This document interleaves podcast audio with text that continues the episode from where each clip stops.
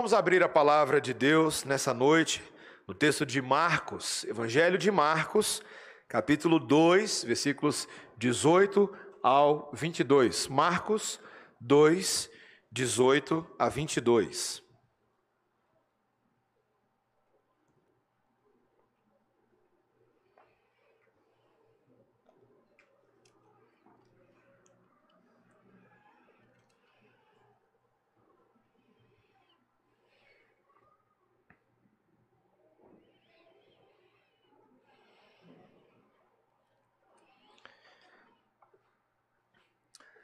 Vamos prestar atenção nesse momento, igreja, na leitura da boa palavra de Deus, a semente e o pão que Deus separa, tanto para nutrir quanto para frutificar em nosso coração.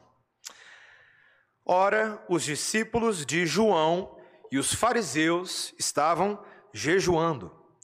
Vieram alguns e lhe perguntaram: Por que motivo jejuam os discípulos de João e os dos fariseus, mas os teus discípulos não jejuam? Respondeu-lhes Jesus: Podem porventura jejuar os convidados para o casamento enquanto o noivo está com eles? Durante o tempo que estiver presente o noivo, não podem jejuar. Dias virão, contudo, em que lhes será tirado o noivo, e nesse tempo jejuarão. Ninguém costura remendo de pano novo em veste velha, porque o remendo novo tira parte da veste velha e fica maior a rotura. Ninguém põe vinho novo em odres velhos. Do contrário, o vinho romperá os odres, e tanto se perde o vinho como os odres. Mas põe-se vinho novo em odres novos. Esta é a boa palavra de Deus. Vamos orar. Senhor Deus, Espírito que fala e que anuncia e que profetiza, traz entendimento ao teu rebanho nesta noite, Senhor Deus. Queremos ser bons recebedores, como terra fértil da tua palavra. E que essa palavra no nosso coração gere uma mudança na nossa forma de pensar, na nossa forma de agir e falar, nas nossas prioridades semanais, na maneira como nos relacionamos com as pessoas ao nosso redor, para que tudo vise unicamente a manifestação da tua glória. Em nome de Jesus. Amém. Seguindo no modelo Silvio Biso de pregação, crianças estão aí com a pranchetinha na mão? Estão aí as crianças? Crianças, olha só. Hoje à noite vocês vão desenhar o seguinte para que nós possamos ter uma ilustração viva do nosso irmão. Vocês vão desenhar duas pessoas com duas roupas diferentes, tá bom? Uma pessoa vai estar com uma roupa velha, tá? E outra pessoa vai estar com uma roupa nova tá? Então você tem que desenhar isso, tá bom? Uma pessoa com uma roupa velha, e você vai fazer a roupa velha, o papai vai ajudar, e outra pessoa com uma roupa nova, tá bom? E nós vamos entender isso ao longo do sermão. Meus irmãos, uma das frases que a gente comumente ouve na vida de igreja e por aí afora era: no meu dia, na minha época, as coisas eram diferentes. Seu pai já falou isso para você? Sua mãe já falou isso para você? Sua avó? Ou você é daqueles que fala isso para todo mundo? Ah, às vezes você é um daqueles jovens, sabe, na igreja você tem jovens e tem jovelhos. Então eu sou um jovelho, né? Então o jovelho é aquele assim, eu Hoje os, os, novinhos me, me acham um grande tio, tiozão, né? Porque você é um pastor aí, né? E eu, e eu falo essas coisas, eu falo, rapaz, os jovens de hoje, né? As coisas mudaram. Na minha época, os jovens não falavam dessa forma, não se vestiam dessa forma. A gente abre o Instagram e fica assim meio, meio escandalizado com algumas coisas que a gente vê e ouve. Não é verdade, meus irmãos? Mas nem sempre, veja, nem sempre quando aqueles mais velhos, mais sábios, falam assim, na minha época as coisas eram diferentes, é porque nas, na época deles as coisas eram necessariamente corretas e hoje elas são incorretas ou erradas. Às vezes os estilos mudam, não é verdade? As preferências. E aqui eu não estou falando de coisas morais, tá? Estou falando de forma de fazer as coisas. E todos nós, em alguma medida, nós temos um certo apego no coração a coisas velhas e certas tradições que nós temos. Essa viagem que eu fiz ao Nepal agora foi muito interessante em vários níveis, meus irmãos. Um dos aprendizados que eu tive ali é que o nepalês ele é muito orgulhoso de duas coisas. Uma são dos seus guerreiros Gurkha, que moram nas montanhas e são considerados ferozes ah, no Nepal. Outra coisa é a própria religião deles. Os nepaleses são orgulhosos batem no peito dizendo: nosso hinduísmo é a religião mais antiga do mundo. E por acharem que tem a religião mais antiga, mais bem estabilizada, eles olham para o nosso cristianismo e falam: vocês são nenéns perto de nós. Vocês acabaram de chegar na festa, esse Jesus de vocês não tem um pouco mais de alguns mil anos ou dois mil anos, mas nós, nós, os nepaleses, hindus, nós estamos aqui há muito tempo. E esse orgulho tradicional deles e essa religião legalista os leva a ficarem presos nos seus ídolos, nos demônios que adoram e muitas vezes se fecham para a pregação do Evangelho. Meus irmãos, o texto de hoje, eu sei que você acha que o texto é sobre jejum, e a gente vai falar bastante sobre jejum, mas não é sobre jejum. Ele é sobre transição de coisas velhas para coisas novas.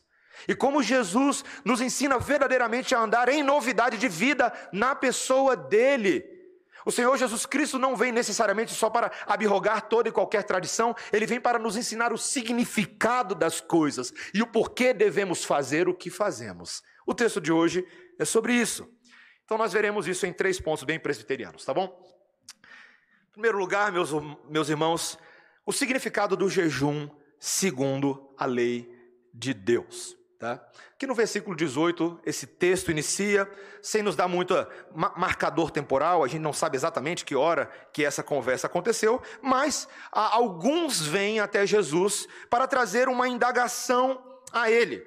E essa indagação tem a ver com as pessoas dos discípulos de João e dos fariseus e dos seus discípulos. E a pergunta do versículo 18 está aí, veja, veja comigo. Por que motivo jejuam os discípulos de João e os dos fariseus, mas os teus discípulos não jejuam? Uma daquelas perguntas teológicas, meus irmãos, que o Senhor Jesus Cristo lhe daria frequentemente ao longo do seu ministério. E essa é uma pergunta que tem legitimidade. Veja, aqueles que fazem essa pergunta são provavelmente pessoas que buscavam verdadeira piedade.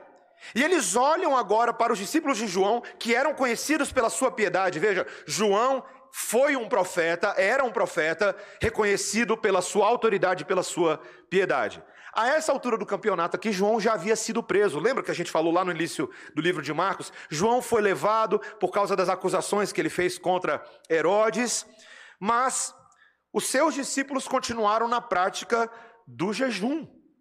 Para os discípulos de João, o jejum era algo muito importante, meus irmãos, era um sinal de arrependimento, em preparação para a vinda do reino de Deus. E muitos deles talvez ainda não entendiam exatamente quem era aquele Jesus com quem eles estavam conversando. Mas veja que o texto diz que também os fariseus mantinham a prática do jejum. E com os fariseus a coisa era um pouquinho diferente. Porque veja, meus irmãos, se você já leu a Bíblia, se você já estudou um pouquinho do Pentateuco, você sabe que o jejum era uma prescrição da lei de Israel. Você não precisa abrir lá agora, mas lá em Levítico, capítulo 16, versículos 29 a 31, você vai achar a, a prescrição para o, o jejum que acontecia no dia da expiação. E muitas vezes aquele jejum da lei que era prescrito por Deus ao povo era simplesmente chamado de o jejum. Era o jejum, tá? E esse jejum, ele deveria ser feito pela lei, você pode ver depois, uma vez por ano. Mas não era isso que os fariseus faziam. Os fariseus sempre gostavam de fazer a coisa do jeito deles. Eles faziam jejum toda segunda e toda quinta-feira. Interessante, né? Imagina você aí, ó, jejuando toda segunda e toda quinta-feira. Você encontra essa informação, inclusive, lá em Lucas capítulo 18, versículo 12, que era o que eles faziam. E para, para um fariseu, esse jejum era um sinal de lamentação pelos pecados, mas que ganharia uma aprovação de Deus. Quando Deus visse aquele homem contrito, quebrantado, talvez ali com as suas vestes um pouco ah, rotas e os seus cabelos desgrenhados e a sua face descaída, então Deus veria e falaria: Eis aí um servo que está contrito pelo seu pecado. Então, os fariseus pensavam que no dia do julgamento, essa imagem ia fatorar lá na hora do juízo final. Deus ia se lembrar, eu lembro, eu lembro de você, meu servo, toda segunda e toda quinta-feira, lá, gemendo pelos cantos da sua casa, gemendo pelos cantos da sua cidade. E meus irmãos, os fariseus adoravam essa imagem. Não só eles ensinavam que era assim que o jejum deveria ser guardado, mas eles defendiam essa tradição a ferro e fogo e protestavam quando outros não faziam o mesmo. e quando outros não ensinavam dessa forma. Então você começa a aprender um pouquinho do que o legalismo é, né? O legalismo não é só fazer algo, mas é exigir de outros que façam as coisas como você faz, segundo a sua própria lei. Então guarda isso que lá no terceiro ponto a gente volta nisso. Mas meus irmãos, aqui quando nós lemos esse texto, nós sabemos que claramente Jesus não havia quebrado a lei mosaica por não exigir que seus discípulos jejuassem. Mas os fariseus achavam que sim, porque eles igualavam as tradições deles à lei de Deus. E por isso, quando eles perguntam a Jesus dessa forma, a pergunta é para dar um, um, uma faquinha no bucho de Jesus, né? É para atacá-lo indiretamente. Mas, meus irmãos, o Senhor Jesus Cristo aqui, já já, ele vai explicar para nós algo melhor e superior, um significado do jejum que está sendo cumprido na pessoa dele mesmo. De fato, não era apropriado que os discípulos jejuassem, porque o tempo estava se cumprindo e o reino de Deus estava próximo. É o que a gente leu lá no início de Marcos, capítulo 1, versículo 15. Nós vamos falar sobre isso, mas vamos falar um pouquinho sobre o jejum. Você já jejuou na sua vida? Não sei. Eu lembro que eu levei um tempo para começar a jejuar, porque eu não sabia muito bem como funcionava esse negócio de jejum. Confesso para vocês. Lá na minha adolescência, ah, não sei, alguns irmãos jejuavam e tinha aquele ar mais, né, mais carismático, mais quente assim. Ah, e logo a prática do jejum era feita sem muito entendimento do que ela significava. Veja, meus irmãos, o Senhor Jesus Cristo, em nenhum momento, nem nesse texto nem outros, ele vai condenar a prática do jejum. Pelo contrário, a prática do jejum sempre fez parte da vida do povo de Deus. O jejum, inclusive, caminha de mãos dadas com a oração. Alguém pode perguntar: a gente jejua porque isso dá uma chave de braço em Deus, ele responde a oração do emprego, a oração do carro? Não, meus irmãos.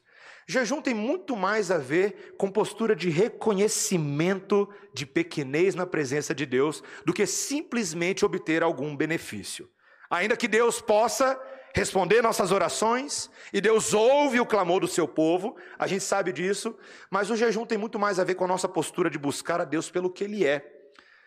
Uma das histórias que eu já repeti aqui no púlpito, e sempre me fascina, é quando C.S. Lewis fez os jejuns dele ah, por ocasião da doença, da enfermidade da esposa dele que veio a falecer. E foram alguns dias, ele ficou naquela condição, um dos amigos dele vendo a situação dele, jejuando, um tanto contrito, do lado do leito da sua esposa, perguntou para ele: Lewis, você realmente acha que porque você está jejuando e orando, Deus vai mudar a sua esposa? E aí ele olha para esse colega e fala: Veja, eu não sei dizer se Deus vai mudar a minha esposa, mas enquanto eu jejuo, Deus está me mudando. Isso tem bem a ver com o significado do jejum. Olhar para dentro do coração e buscar verdadeiramente a face do Senhor, não esperando necessariamente o reconhecimento das pessoas. O jejum não é brasão de autoridade espiritual para falar: ó, oh, como eu sou crente, olha, eu sou muito crente. O próprio Senhor Jesus Cristo alertou a gente de como nós deveríamos nos portar. Veja, lá em Mateus 6, 16 a 18, ele disse o seguinte: Quando jejuardes, não vos mostreis contristados como os hipócritas, porque desfiguram o rosto com o fim de parecer aos homens que jejuam. Em verdade vos digo que eles já receberam a recompensa deles. Tu, porém, quando jejuares, unge a cabeça, lava o rosto, com o fim de não parecer aos homens que jejuas, e sim ao teu pai em secreto, e o teu pai que vem em secreto te recompensará. Então, essa é a postura espiritual do jejum. Meus irmãos, só um alerta: isso não significa que nenhuma outra pessoa possa descobrir que você está jejuando. Ah, tem pessoas que já vão para o outro extremo, sabe? Sabe qual é o outro extremo do jejum? É quando ela não pode deixar transparecer. Aí você fala assim, Alguém vira para você e fala assim: você está jejuando? Rapaz, não fala disso não. Fala não. Vai quebrar o poder do jejum.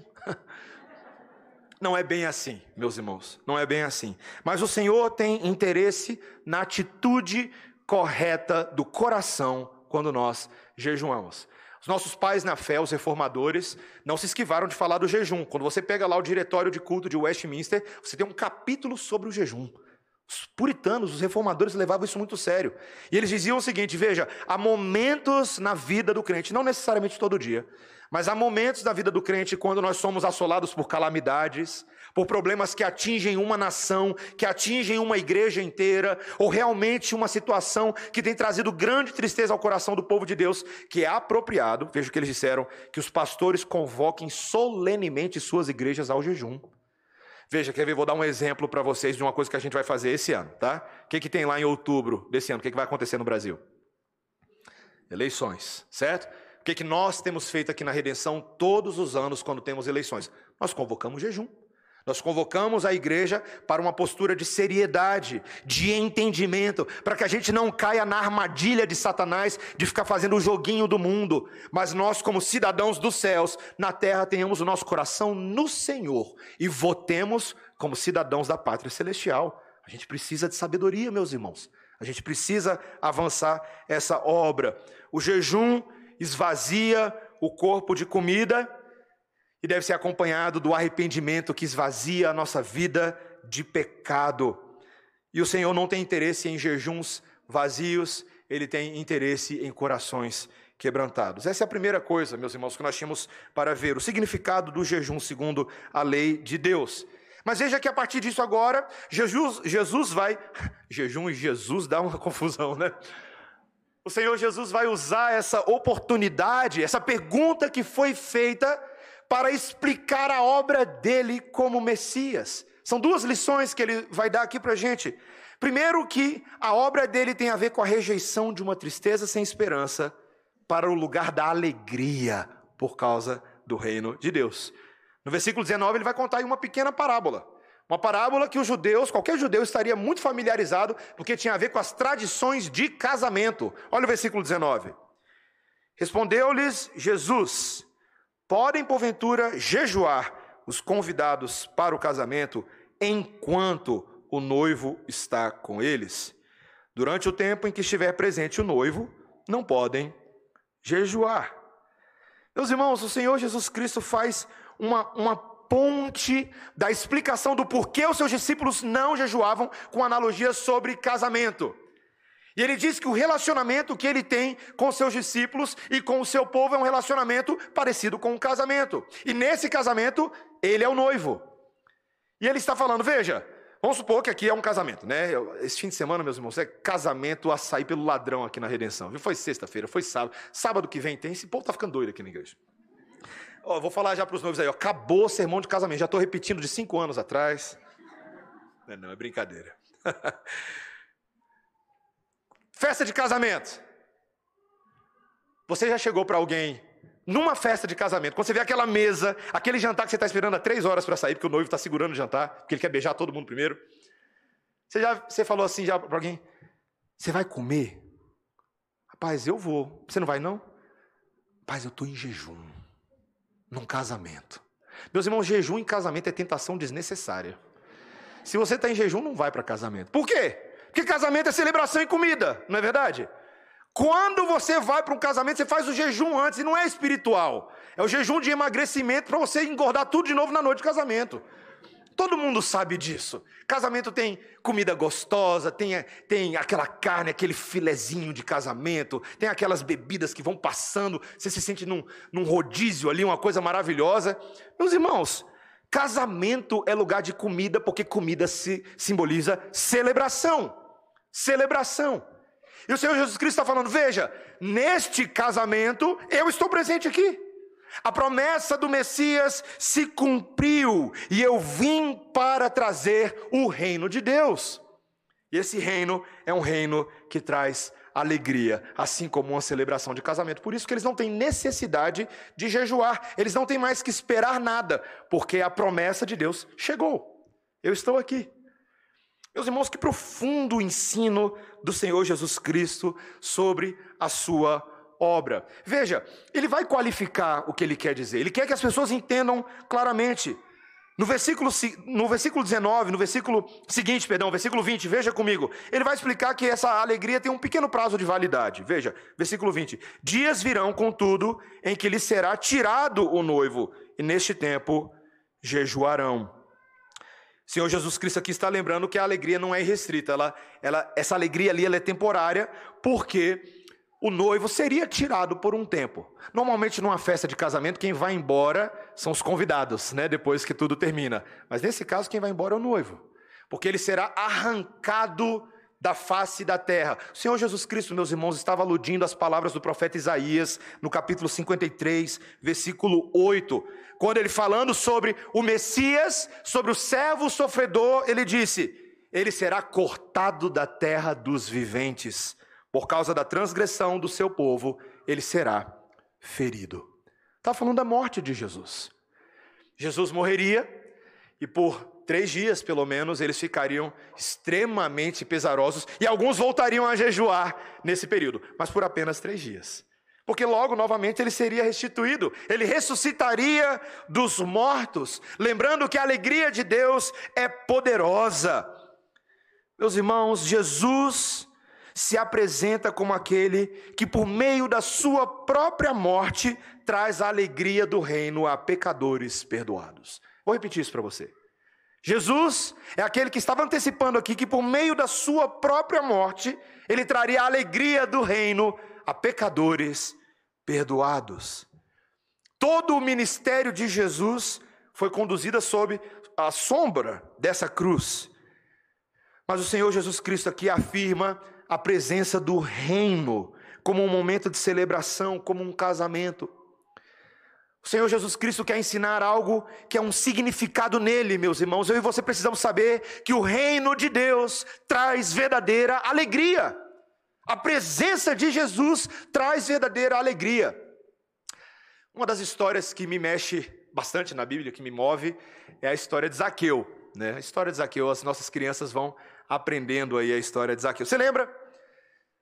A notícia vem que Jesus ia passar um certo lugar da cidade e havia ali um publicano, um cobrador de impostos. Ele corre, ele sobe para uma árvore. Ele não tinha uma boa fama, mas Jesus então chega até aquele local onde ele está. Ele olha para cima e diz, lá em Lucas 19, versículo 5: Zaqueu, desce depressa, pois hoje convém ficar em tua casa.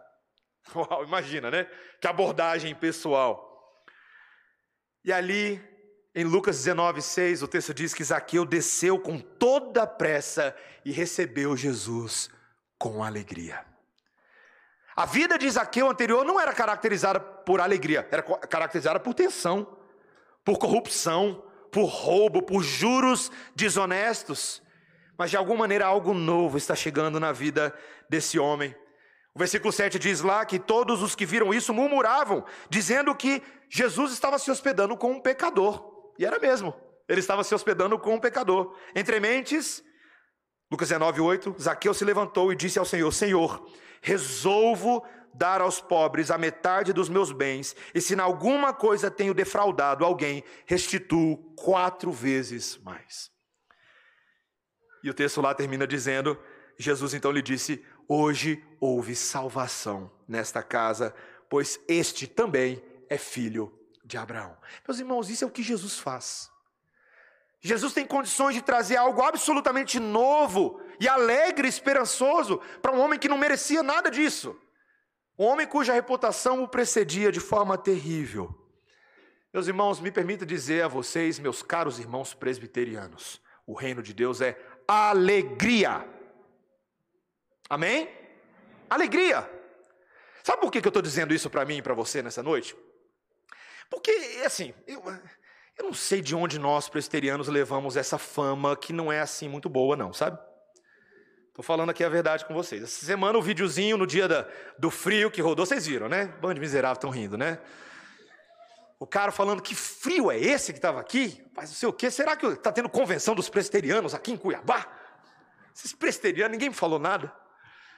Meus irmãos, não há nenhum problema que nós, presterianos, levemos a fama de sermos comportados. Isso é tranquilo, tá? o que não é legal é levar a fama de ser frio espiritualmente. Isso não é legal. Porque o reino de Deus é a alegria verdadeira no Senhor. E essa alegria verdadeira não tem a ver meramente com pular, com dar estrelinha, Alguns se manifestam dessa forma, mas com corações que entendem a diferença entre viver nas trevas e viver na luz. Aqueles que estavam perdidos e agora foram achados. O reino de Deus traz alegria. E por isso, meus irmãos, eu particularmente, eu tenho muita dificuldade com uma pessoa que se dizendo crente, cristã, vive pessimisticamente. Meus irmãos, a gente está vivendo num mundo tão maluco nesse momento que as pessoas reclamam de tudo, de tudo. Hoje nós pela manhã nós falamos sobre o pecado de Adão de transferir a culpa para Eva, de transferir a culpa para a serpente. O povo de Deus está fazendo isso. Pessoas que são salvas, lavadas, remidas pelo sangue do Cordeiro, mas vivem a murmurar, vivem chateadas, tristes, cabisbaixas. Você fala, bom dia, meu irmão. Que bom dia? O que? Você viu o que o presidente falou? Você viu que não sei o quê? Fica. Eu lembro de um desenho que eu assistia quando eu era criança. Era um personagem que ele, ele era um, um rabugentozinho. E ele ficava. Tem muito crente assim, meus irmãos. Uma vez conversando com meu caro amigo, reverendo Dalzi Silva, pastor do nosso presbitério, muitos anos atrás, antes de eu ser chamado para o ministério pastoral. E a gente estava conversando sobre alguns problemas que a nossa antiga igreja estava passando e a necessidade de resolvê-los. E ele me falou uma coisa que eu nunca esqueci. Ele falou o seguinte: Mateus, eu não tenho tempo para ficar reclamando e sendo pessimista. Não dá tempo. Em Cristo Jesus só dá tempo para ser otimista. Só dá tempo para você cultivar e produzir e plantar e se alegrar e comunicar esperança. Meus irmãos, esse é o reino de Cristo. Aqueles que estão em Cristo, a despeito das tribulações, das tempestades, dos problemas desse mundo, eles são alegres. Eles não estão alegres, eles são alegres, porque o Senhor é a fonte da alegria deles.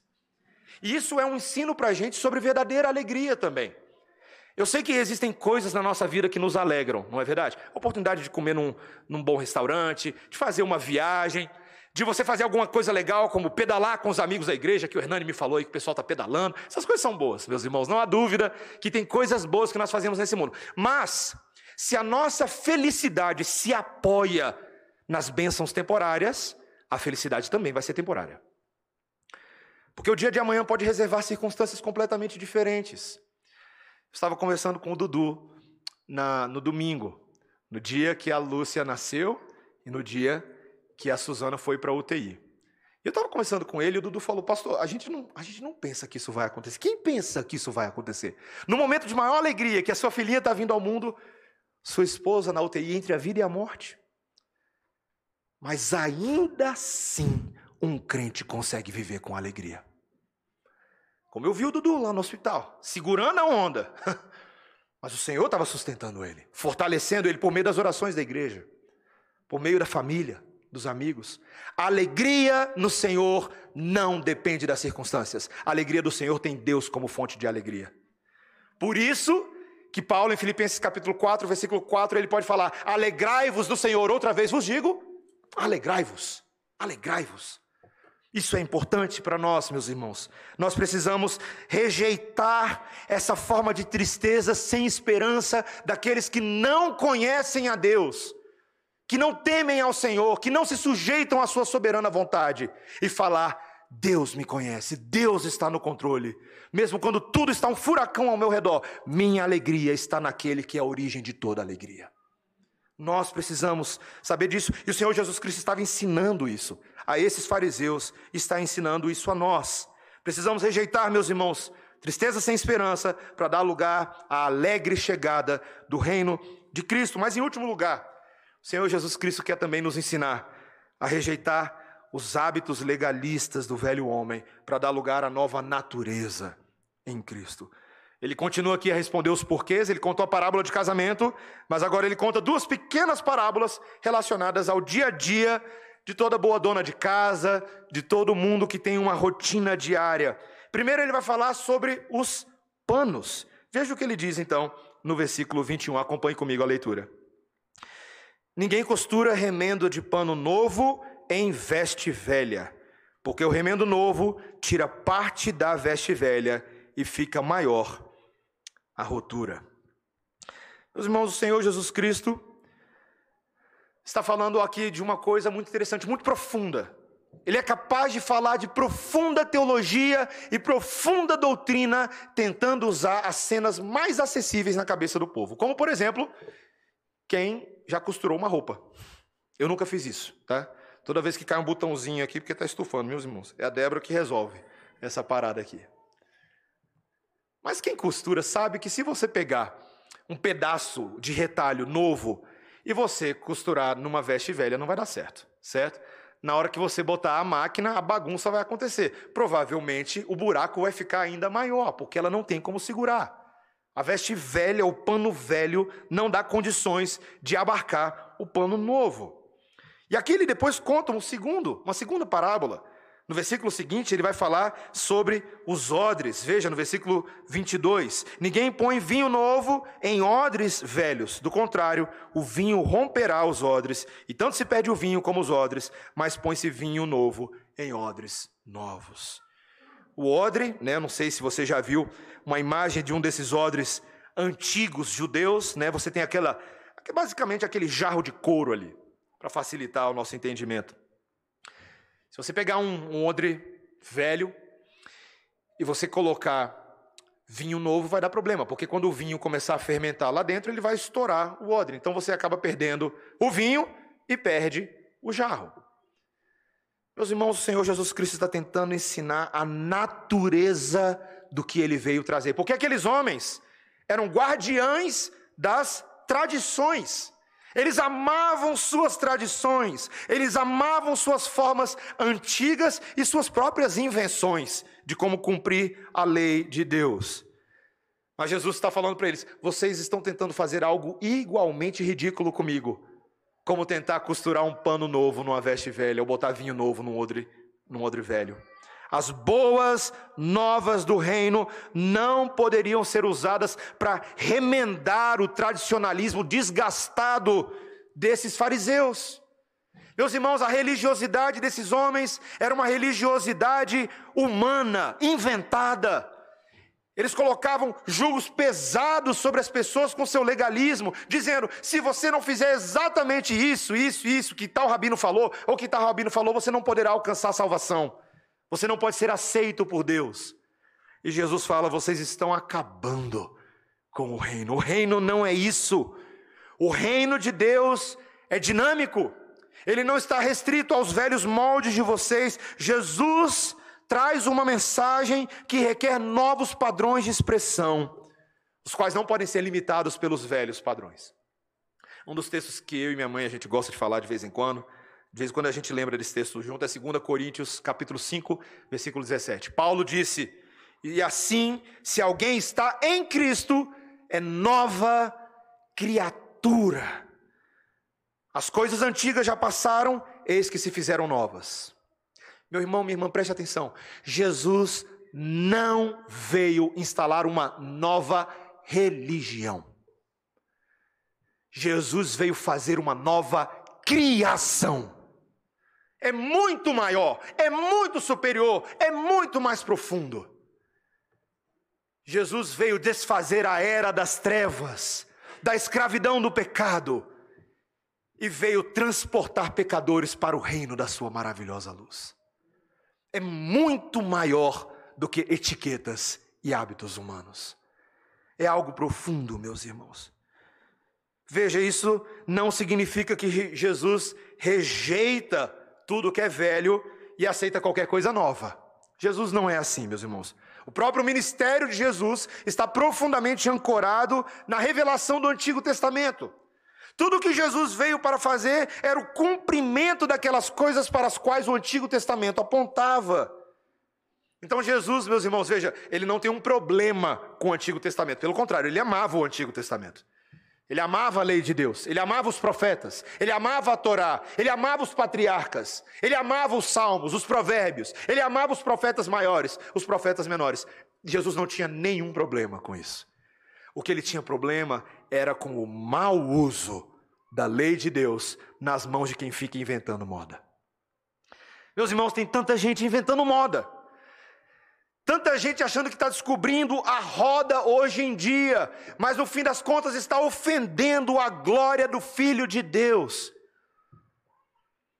Se você vai numa igreja que alguém ousa, ousa, fazer um culto de celebração para a entrada da arca da aliança, tem problema aí. Tem problema. Aí vem aquele negócio, vem a entrada da Arca da Aliança. Alguém faz uma Arca da Aliança, aí todo mundo fica dançando ao redor da Arca da Aliança, cantando músicas judaicas. Se alguém para o culto para dizer que existem agora alguns instrumentos que são mais santos do que outros, o pastor vira e fala: tem o piano, tem a bateria, tem a guitarra, mas eles não são nada diante do chofar. E aí toca o chofar, e aí todo mundo acha que o espírito agora é mais forte, porque o chofar veio. O Senhor Jesus Cristo não precisa dessas coisas. Ele cumpriu todas elas na vida e na obra dele. Meus irmãos, o Senhor Jesus Cristo não precisa que alguém levante um novo templo de Salomão, um novo tabernáculo. Não precisa. Ele é o templo, ele é o tabernáculo, ele é o filho de Davi, ele é a raiz, a estrela da manhã. Ele é, ele é. E o autor de Hebreus nos lembra que todos aqueles que estão em Cristo Jesus e confiam na Sua obra entram nele como um templo de adoração. Ele é o templo.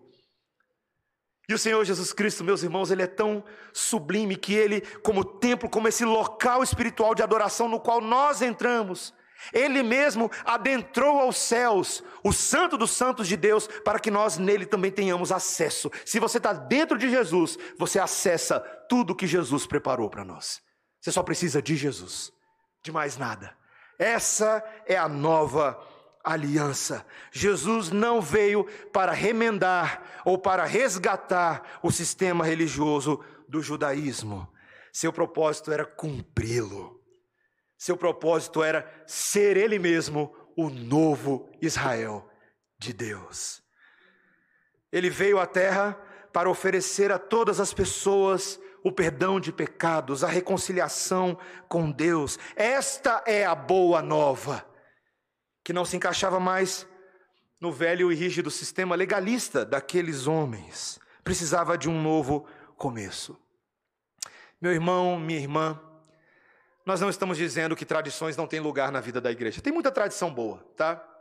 Sem dúvida, qualquer pessoa hoje que se diz crente, você tem tradições da sua infância, talvez, ou da igreja de onde você veio, não é verdade? Aquele hino que você gosta de cantar, não é? Aquele hino do cantor cristão, da harpa, do Inário Batista, do metodista, do evangélico, todo mundo tem isso. Existiam algumas coisas que a gente fazia, de onde a gente veio, algumas formas de fazer, e elas eram apenas formas. Mas, meus irmãos, a partir do momento que eu e você fazemos assim, ah, na minha época, o meu jeito de fazer na minha igreja tinha órgão, né? Na minha igreja tinha órgão. Ah, sem o órgão, eu acho que o louvor não dá certo. Ou quando você diz assim, eu não sei, essas roupas dos jovens hoje são muito diferentes, sinto falta daquela saia. Sinto falta daquele cabelo mais comportado. E nós reduzimos toda a nossa espiritualidade porque não conseguimos sequer ficar no culto do lado de uma pessoa que é um pouco diferente. Porque é muito diferente. Isso prova que o nosso coração é muito amarrado aos nossos tradicionalismos. O Senhor Jesus Cristo quer nos libertar disso, meus irmãos.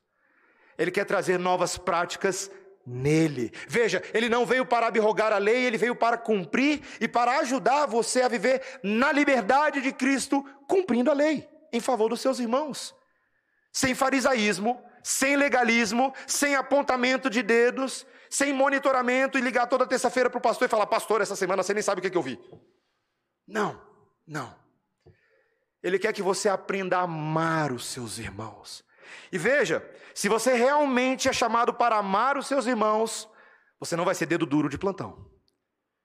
Quaisquer coisas que você achar que estão um pouquinho fora, mal calibradas, faltando sabedoria, é você, meu irmão, em oração, em sabedoria, que vai chegar talvez perto daquela irmã que não está se vestindo assim de forma tão adequada.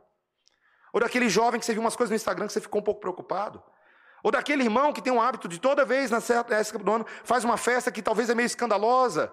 E você, em oração, peça ao Senhor, Senhor, me dê sabedoria para conversar com essa pessoa. Talvez isso que ele está fazendo aqui está mais danificando o evangelho do que colaborando com o evangelho. E nós, em amor, vamos ajustando essas coisas. O Senhor Jesus Cristo chamou você para fazer parte de um vinho novo, de um odre novo, de panos novos. Isso significa, meus irmãos, mortificar o nosso coração e nossas preferências particulares. O Senhor Jesus Cristo, nessa noite, meus irmãos, quer ensinar a mim e a você o verdadeiro significado do jejum. E para nós fecharmos o nosso sermão, volta comigo em Isaías capítulo 58. O verdadeiro jejum que agrada ao Senhor está perfeitamente relatado em Isaías capítulo 58.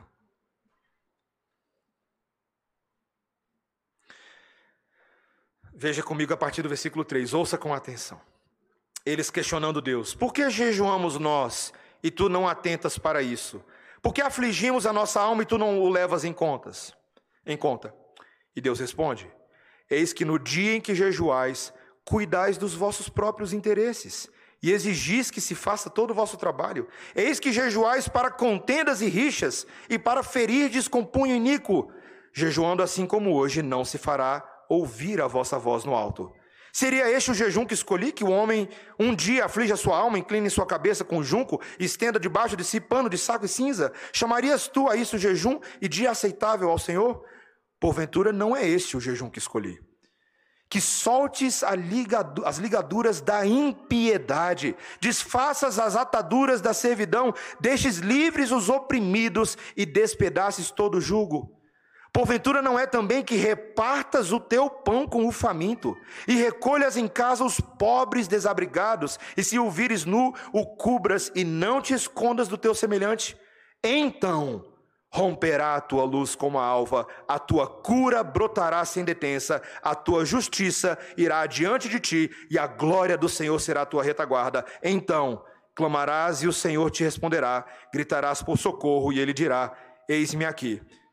Meus irmãos, o jejum que agrada a Deus, verdadeiramente, são corações que vivem sob a lei de Cristo, amando, cuidando, perdoando, sarando feridas, ligando ataduras, olhando para a injustiça dos desvalidos, cuidando dos nossos irmãos, amando-os como nós amamos a nós mesmos. Esse é o jejum que agrada o Senhor. Essa é a nova era que o nosso Senhor veio trazer. E eu te pergunto: você tem cumprido essa lei de Cristo? Essa é a lei de Cristo. Você tem vivido nas expectativas do que o Espírito Santo tem traçado para você? Ele quer que você ande em novidade de vida. Para andar em novidade de vida, você precisa fazer um checklist do seu coração e falar assim: o que está no meu coração que faz parte do velho homem? Eu tenho que começar a mortificar esse negócio. Por que, que eu sou tão idólatra com isso? Por que, que eu sou tão egoísta com aquilo? Por que, que eu sou tão amargurado? Por que, que eu sou tão ansioso? Por que, que eu sou tão chateado e reclamão? Mas olhe para o novo homem em Cristo Jesus. Ensina-me a amar como o Senhor ama. Ensina-me a descansar como o Senhor descansa. Ensina-me a me entregar pelos meus irmãos, como o próprio Senhor Jesus Cristo se entregou por mim. É a lei de Cristo que pode agradar o Senhor. Ele morreu por nós, nos livrou da culpa, nos dá vida eterna em Cristo Jesus, para que agora essa lei que antes era contra você para te amaldiçoar, agora seja sua alegria, seu prazer. Porque o reino de Deus é alegria, meus irmãos. É alegria. Que o Senhor Jesus Cristo nos ensine a viver dessa forma, em intimidade com a Sua lei e andando na centralidade dos seus caminhos. Amém? Vamos orar, igreja, nesse momento. Senhor Deus, bondoso Pai Celestial, há tanto aqui que a Tua palavra nos ensina, certamente ela nos fala sobre jejum, sobre uma prática que eles não entendiam tão bem, mas que nós precisamos entender com o coração certo. Jejuar de uma forma que agrada ao Senhor, não para aparentar piedade, não para fazer boa impressão entre os homens, mas para buscar genuinamente a face do Senhor. Senhor, o jejum que nós fazemos não é porque necessariamente o Senhor está ausente, porque ainda que em corpo o Senhor não esteja conosco agora, teu espírito está entre nós. E nos alegramos pela tua presença na vida da igreja, vivificando, enchendo-nos com graça, curando. Por isso, Senhor, desde já afasta de nós o murmúrio, o lamento, a incredulidade, essa forma pessimista de olhar para a vida, quando o reino de Deus são claramente ótimas notícias, boas novas. Senhor, ensina-nos também a largarmos o velho homem, tradições às vezes pessoais, legalistas, que não levam a lugar algum. Ainda que algumas coisas até possam ter valor, Senhor, mas as coisas de Deus são tão superiores e levam à piedade e à vida. Ajuda-nos a cultivar os verdadeiros bons hábitos do Espírito, as virtudes, o fruto do Espírito, o amor, a alegria, a paz, a bondade, a benignidade, a longanimidade, a fidelidade, a mansidão e o domínio próprio. Ensina-nos esse caminho, Senhor. Ajuda-nos a fazer isso com coração sincero, cumprindo a lei de Deus, cujo objetivo é amar a Deus sobre todas as coisas e o próximo como a nós mesmos. Em nome de Jesus. Amém.